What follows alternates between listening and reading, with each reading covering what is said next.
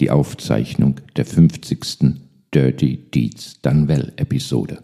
Ein Jubiläum, das wir live zusammen mit 150 Dirty Deeds Done Well Fans im Zürcher Labor 5 Anfang Oktober feierten. Beeindruckt von der Live-Atmosphäre kam es zu überraschenden Geständnissen. Markus offenbarte zum Beispiel seine alternativen Karrierepläne. Ich will Top 1 bei TikTok sein. Hanna deutete an, dass sich eine deutsche Automarke vielleicht doch Hoffnungen machen kann. Hab jetzt auch keine starke Liebe zu VW in dem Sinne, aber. Und Thorsten wurde hoch emotional. Sorry, das ist eine Herzensangelegenheit.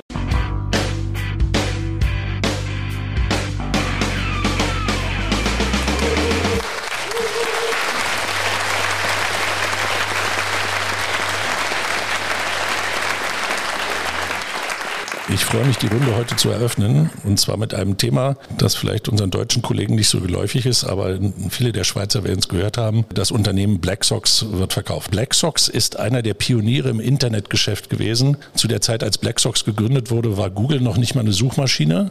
Netflix war noch ein CD-Verleih, wenn ich es richtig im Kopf habe. BlackSox ist das, was man heute nennt, ein Subscription Model eines D2C-Players. Also mehr Denglisch geht nicht. Aber der Gründer Sami Lichty hat sich zum Ziel gesetzt, den Menschen, vor allen Dingen den Mann, von dem Problem der schwarzen Sockenflucht zu erlösen.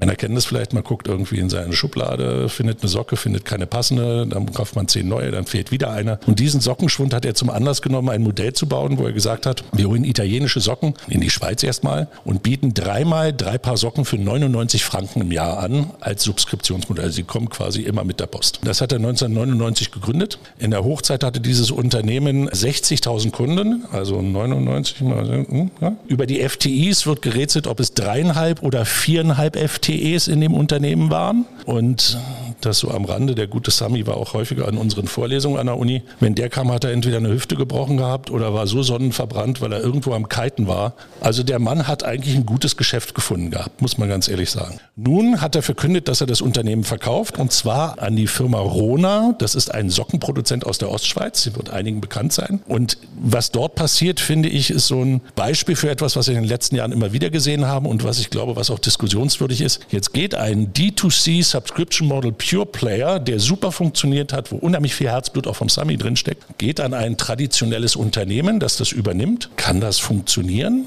Und haben solche Modelle, die jetzt 24, 23 Jahre alt sind, haben die eine Zukunft? Du hast beschrieben, was es alles noch nicht 99 gab, als dieses Unternehmen gegründet wurde. Ich war selber sieben Jahre alt, also ich kann mich nicht so gut erinnern, wie dieses Unternehmen gegründet und aufgebaut wurde. Es ist schon extrem spannend zu beobachten. Ich meine, das war wirklich der erste Händler. Du hast es beschrieben, wie sie gestartet sind und was es an Konkurrenz und anderen Internetdienstleistern oder digitalen Dienstleistern noch gar nicht gab. Dementsprechend beeindruckend und auch so ein Hinblick, wie sie es gestaltet haben. Extrem lean, extrem wenig Mitarbeiter und extrem gut von der Logistik aufgebaut. Also das finde ich extrem überzeugend.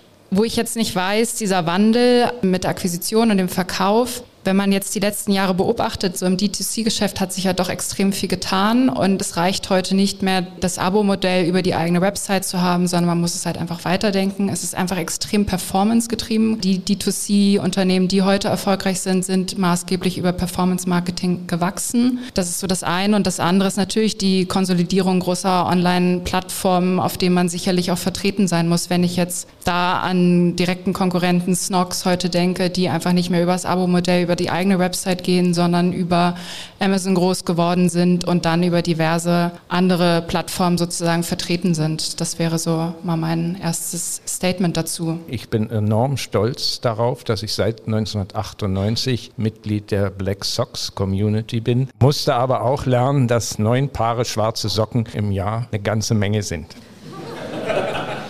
Also in Tat und Wahrheit, in meiner Familie teile ich mir diese neun Paar Socken mit meinem Sohn.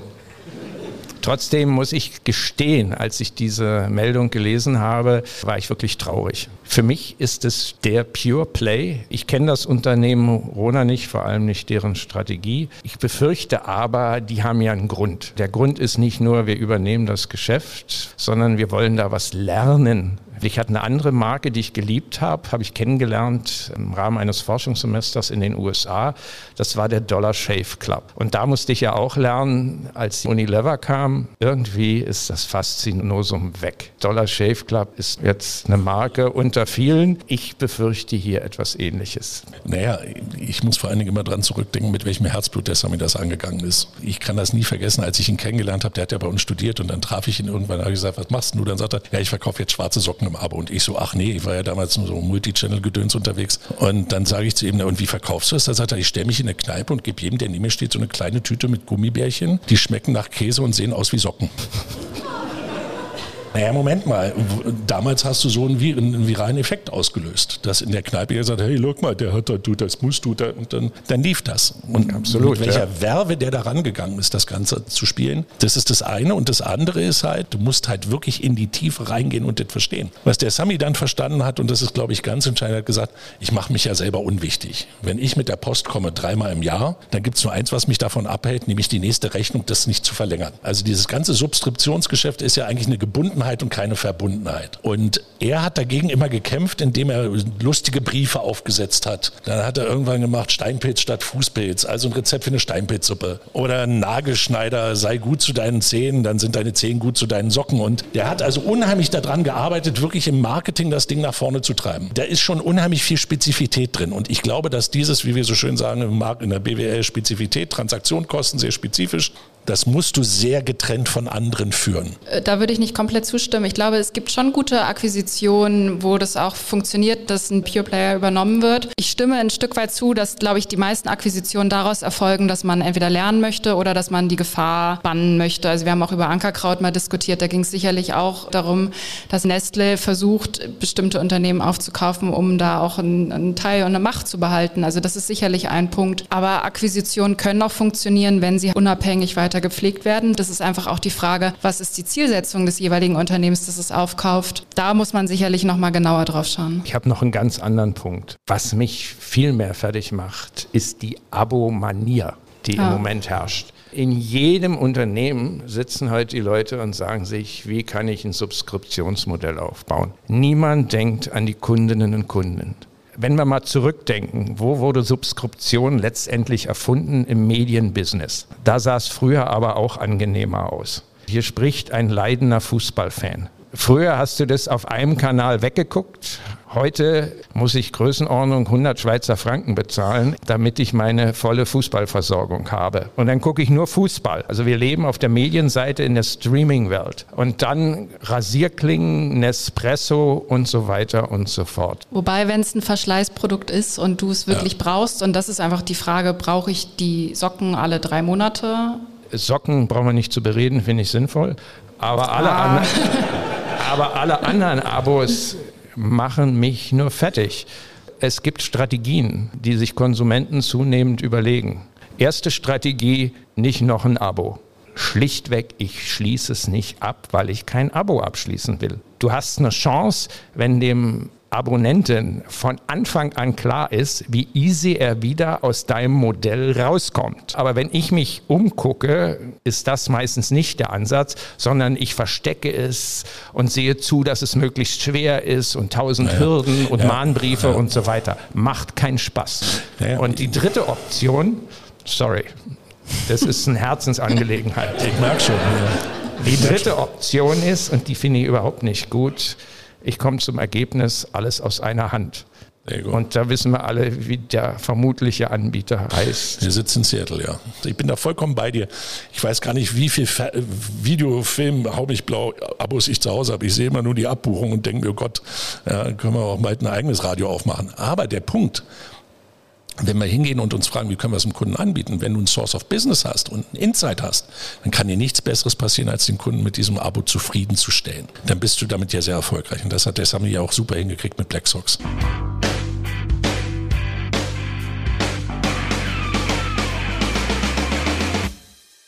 Ich würde mit euch ein Mobilitätsthema diskutieren. Es geht um Volkswagen und den Strategiewechsel bei Volkswagen. VW will dem Anspruch seines Namens wieder stärker gerecht werden. Sie haben sich etwas entfernt von dem eigenen Namen Volkswagen und sie möchten zur Love Brand der breiten Masse werden. Der CEO Thomas Schäfer hat es so formuliert, wir machen VW zum Love Brand nah am Kunden mit Top-Technik und tollem Design. Es geht also um die Positionierung als Love Brand mit einem eigenständigen Design. Die ikonischen Designs sollen wieder mehr in den Vordergrund rücken. Die Rückbesinnung auf die Herkunft von VW und auf die Kernwerte steht dort im Vordergrund. Warum macht das VW und wie macht das VW? Es geht darum, das Unternehmen und die Marke in das Zeitalter der E-Mobilität zu transformieren und dafür wird auch ordentlich investiert und es werden diverse neue Modelle eingeführt. Zehn Stück sollen es werden bis 2026. Eines dieser zehn neuen Modelle ist der ID to All, heißt er, eine Mischung aus Polo und Golf mit laut VW ikonischen Referenzen für weniger als nachher dann 25.000 Euro Verkaufspreis. Ein weiterer Kleinwagen soll ebenfalls eingeführt werden, der dann noch drunter liegt, also bei 20.000 Euro. Dieser Strategiewechsel meint in diesem Sinne also auch die Entwicklung zur Love Brand nicht nur insgesamt, sondern zur Love Brand für die breite Masse, für alle Konsumenten. Neben dem Design steht aber auch die Kommunikation im Vordergrund. Also es werden wieder Kampagnen gefahren, Spots gezeigt, in denen es wirklich um Storytelling, um die Marke geht, um die ikonischen Designs, die dort aufgegriffen werden. Jetzt meine Frage an euch. Gelingt es VW, einen neuen Zeitgeist zu schaffen und eine Love-Brand aufzubauen? Ich finde ein sehr fahrlässiger Gebrauch des Wortes Love-Brand im Hause VW. Grundsätzlich bin ich der Meinung, Love Brand wird viel zu häufig verwendet, weil es offensichtlich die unterschiedlichsten Definitionen gibt, was eine Love Brand ist. Wenn man sich mal vertiefter mit dem Begriff Liebe auseinandersetzt, dann ist es doch ein ziemlich mächtiges Gefühl, wenn ich das mal so formulieren darf. Liebe muss was Mystisches haben. Liebe muss sinnlich sein. Liebe hat etwas mit Intimität zu tun, mit Leidenschaft und sicher mit Vertrauen, also Treue. Wenn ich mir jetzt die Marke Volkswagen ansehe, Intimität, Leidenschaft, dann habe ich da irgendwie so den Eindruck, die haben eine aseptische Vorstellung von Liebe. Also die hängen die Latte verflucht hoch. Man kann ja sagen, die hängen die Latte so hoch, da können sie geschmeidig drunter herlaufen. Ich bin mir aber noch nicht so sicher, ob die Latte dort hängt, wo sie überhaupt hin müssen, von meiner Seite aus. Also nur mal, die Markenwerte von VW sind stabil, sympathisch und aufregend. Wo ist das Mystische, wo ist das, ja, also da kannst du lange suchen. Ich mache mal einen anderen Vorschlag. Zum Beispiel die Marke Mini ist etwas näher dran an einer Love-Brand. Definitiv. Aber also jetzt, wenn man nochmal da reingeht, wenn ich jetzt an den Bulli denke, absolute Love-Brand. Also wird, glaube ich, jeder Bullifahrer bezeugen. Aber da ist keiner vorher hingegangen und hat gesagt, geil, wir bauen eine Love-Brand und dann bauen wir ein Auto. Nein, genau, das ist, glaube ich, also, die, ich glaube, es ist einfach die falsche Bezeichnung für das, was sie tun. Ich glaube, das, was sie tun, ist ein sehr, sehr wichtiger und richtiger Schritt, gerade wenn man nach China schaut, gerade wenn man schaut, was alles für neue Automobilmarken kommen und da zu sagen, wir schauen wieder auf das ikonische Design und wir konzentrieren uns darauf, woher wir kommen, ist es ein richtiger Schritt. Es ist einfach weniger Liebe Liebe? Ist es vielleicht mehr Vertrauen, was dahinter steht? Gerade wenn ich versuche, die breite Masse zu erreichen, auf ein E-Auto zu wechseln. Ich möchte da gerne mal einhaken und vielleicht nur mal einmal historisch drauf gucken. Jetzt hast du den Beetle erwähnt, jetzt können wir mal den Bulli. Bulli erwähnt, jetzt können wir einen Beetle nehmen, einen Käfer und wir können auch den Golf nehmen. Dann sind diese Autos nicht an das Herz des Deutschen und des Europäers deswegen gewachsen, weil ich sage, die sollen unheimlich sexy, unheimlich irgendwie sein, sondern die stehen für einen Kernwert eines deutschen Autos, das ist Verlässlichkeit und Ingenieurswissenschaften und für eine ganz klare Zweckerfüllung auch in der langen Frist bist du doch viel besser dran, wenn du sagst, komm, wir haben hier einen echten Leistungsvorteil, deutsches Ingenieursdenken. Und da muss ich mich nicht in diese Kategorie dieser Love Brands bewegen auf der einen Seite, sondern ich kann ja realistischer sein. Die erfolgreichste Käferkampagne, die ich je gehört habe, war die, er läuft und läuft und läuft und läuft und läuft und läuft. Und das sehr witzig umgesetzt.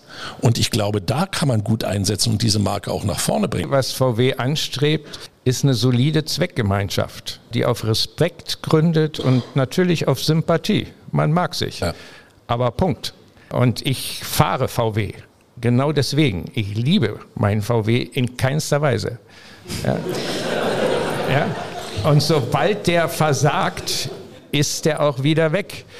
Der Mini hat bei uns 15 Jahre durchgehalten und war mehrmals äh, möglicher Anlass für eine Scheidung. Ja, das ist echte Liebe, ganz klar.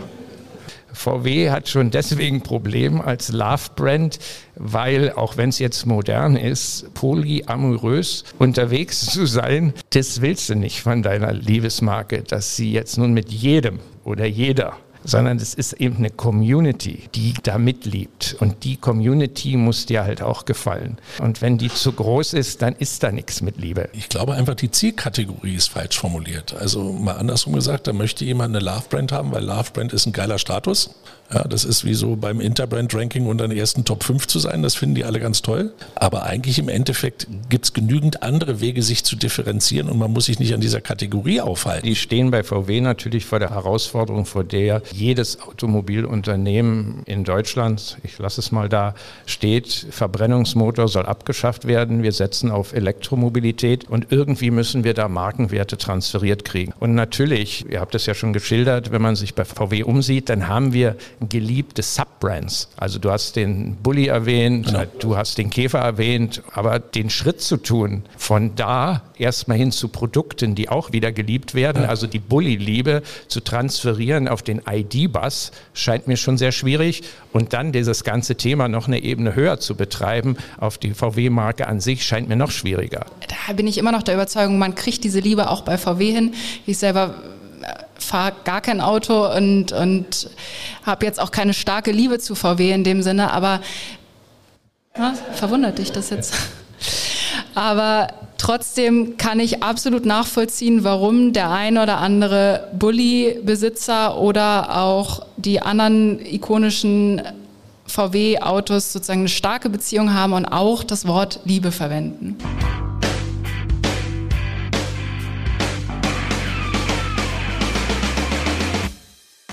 Ich habe jetzt die große Freude, in unser drittes Thema einführen zu dürfen. Wir gehen jetzt in den Bereich der Popkultur. Die zwei mächtigsten Entertainment-Marken der USA kooperieren gerade. Auf der einen Seite die NFL, also National Football League, und auf der anderen Seite der Popkonzern Taylor Swift. Für diejenigen unter euch, die nicht so viel mit NFL anfangen können, NFL ist der Sport in den USA. Die haben gerade einen 100 Milliarden Deal abgeschlossen über die Medienrechte und sobald im September die NFL losgeht, wissen die männlichen Amerikaner genau, was sie am Sonntag tun, nämlich Football gucken. Wenn wir uns die Zielgruppe der NFL betrachten, dann kann man sagen, sie ist eher männlich tendenziell älter und sagen wir mal politisch eher bei den Republikanern zu verorten. Kommen wir zu Taylor Swift. Taylor Swift ist momentan der Popstar. Nur zur Erinnerung, im nächsten Jahr wird sie im Juli zwei Konzerte hier in Zürich spielen, im Letzigrund. Die Konzerte waren im Nu ausverkauft und sie hat gerade die erste Partie ihrer US-Tour beendet, hat 52 Konzerte in den USA gespielt, nur in Footballstadien und hat, so schätzt man jetzt schon mit dieser Konzertserie 750 Millionen eingenommen. Man ist sich absolut sicher, die Eras Tour wird die erfolgreichste Konzerttour aller Zeiten. Taylor Swift ist die Nummer zwei, wenn es um Streaming geht, auf Spotify. Taylor Swift ist in den Top Ten und zwar mit all ihren zehn Songs, die auf einem Album sind, wenn sie eins rausbringt und so weiter. Es gibt nichts Größeres. Und was ist jetzt passiert? Taylor Swift ist zu einem NFL-Spiel gegangen. Warum hat sie das gemacht? Weil sie so gehen die Gerüchte, interessiert ist an dem Tight End der Kansas City Chiefs. Der Tight End der Kansas City Chiefs ist ein gewisser Herr Travis Kelsey, die männlichen Amerikaner kennen ihn alle. Travis Kelsey gilt als der beste Tight End aller Zeiten und hat schon zwei Super Bowls gewonnen. Im Rahmen der Ausstrahlung des Spiels wurden auch drei Commercials gezeigt, wo er aufgetreten ist. Also mit anderen Worten ein Superstar. Und jetzt dreht ganz Amerika durch. Die Einschaltquoten von NBC gehen durch die Decke. Und es war eben vor anderthalb Wochen so bei Sunday Night Football, wo nämlich Taylor Swift in der Loge war von Kelsey und hatte ihre Freunde dabei, Ryan Reynolds und, und, und. Ein richtiger Mega-Event. Und jetzt komme ich zum zweiten Punkt. Wie ihr euch alle vorstellen könnt, Social Media dreht durch weil Taylor Swift hat die größte und die härteste Fan-Community auf diesem Planeten, die sogenannten Swifties. Und diese Romanze, nennen wir es so, von Frau Swift und Herrn Kelsey ist einfach das Thema im Moment auf TikTok, auf Instagram und YouTube. Also in unserer Marketingsprache, die gehen gerade viral. Und das Spannende ist, Frau Swift und Herr Kelsey müssen selber gar nichts machen. Das erledigen die Swifties, die nämlich kleine Filme drehen, sogenannte Memes. Der eine Meme geht so, Frauen, Ehefrauen, Töchter provozieren ihre Söhne, Partner, indem sie sagen, da hat Taylor Swift aber einen guten Job gemacht, hat diesen, ah, wie heißt er gleich, Kelsey oder so ähnlich, on the map gepackt. Das wird natürlich abgefilmt, wie die Ehemänner, Söhne durch die Decke gehen, wegen der Ignoranz der Frauen. Social Media ist voll davon.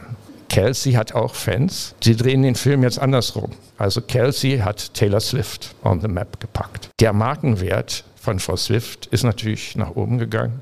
Der von Herrn Kelsey natürlich auch. Meine Frage an euch ist jetzt die folgende. Wie kann heutzutage eine normale Marke noch viral gehen? Ich glaube, dass sowas für, wir haben das ja auch schon früher mal diskutiert, wie weit überhaupt Produktmarken und Unternehmensmarken so eine Mehrdimensionalität zeigen können, dass sie überhaupt so akzeptiert werden. Da gibt es sicherlich die sogenannten Love Brands, über die wir vorhin gesprochen haben, die da vielleicht noch irgendwie einen Elfmeter schießen können oder hoffentlich antreten können für den Elfmeter. Ich glaube, kannst du vom Content her gar nicht vergleichen. Und der Content, der dahinter steht und die Emotionalität, die verbunden wird mit diesem Star und ich meine, ich habe jetzt mal versucht, mir drei Stunden die Musik anzuhören, an der kann es nicht liegen. Ja.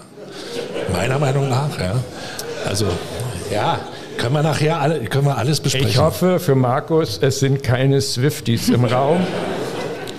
Aber, aber, es wird gesendet, also von daher. Ja, ist okay. Ja, ja, geht dann auch nicht mehr auf die Straße. Ich glaube, da kann eine Marke sich nicht mehr mit vergleichen. Ich meine, die NFL kann sich noch dankbar schätzen, dass sie da am Rande erwähnt wird. Ja, man muss sich das überlegen. Beim letzten Sunday Night Football Game ist die Einschaltquote bei den 17- bis 25-jährigen weiblichen Zuschauern so exorbitant gestiegen wegen dieser ganzen Social Media Geschichte. Eine bessere Erweiterung deiner Zielgruppe kannst du nicht haben, um dann in dieses Spiel reinzukommen. Und man sagt ja Taylor Swift auch nach, dass sie damit aus einem, aus einem mehr liberalen liberalen Verständnis der Amerikaner neue Zielgruppen sich erschließt in Flyover USA.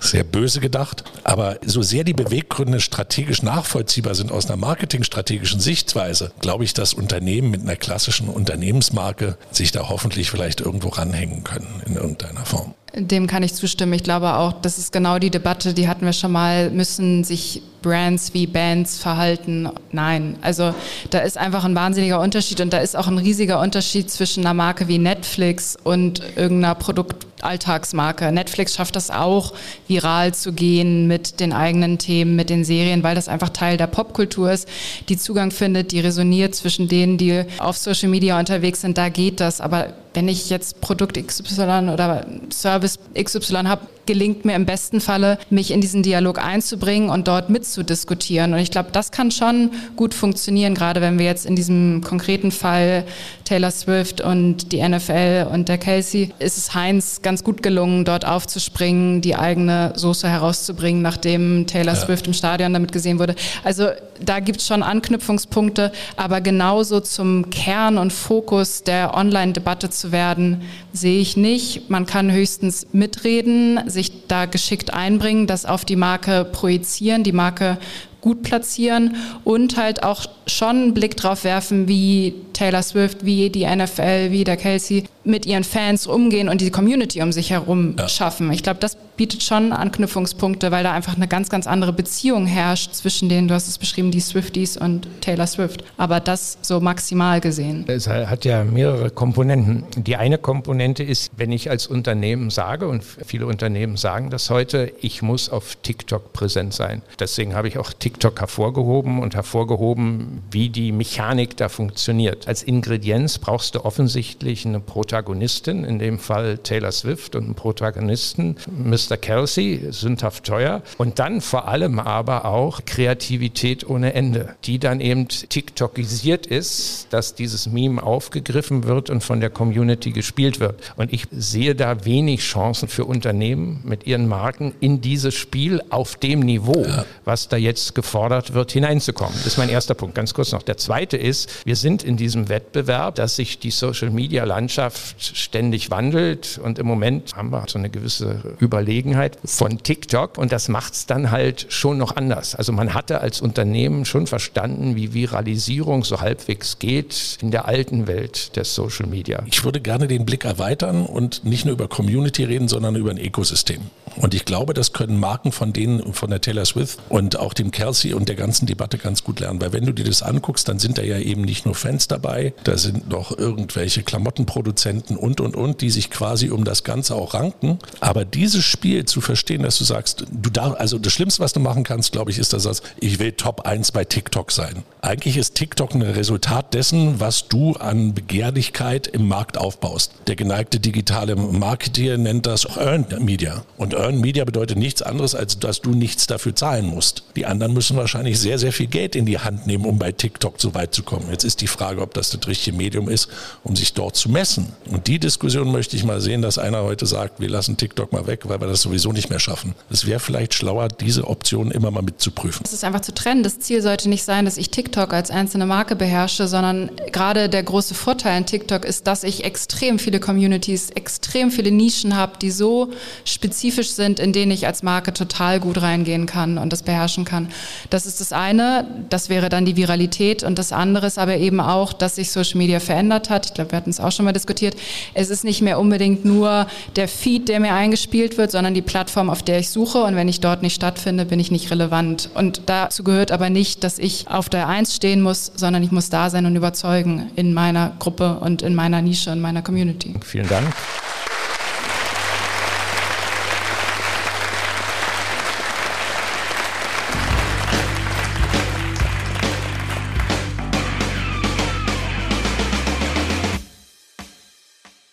Das war's für heute.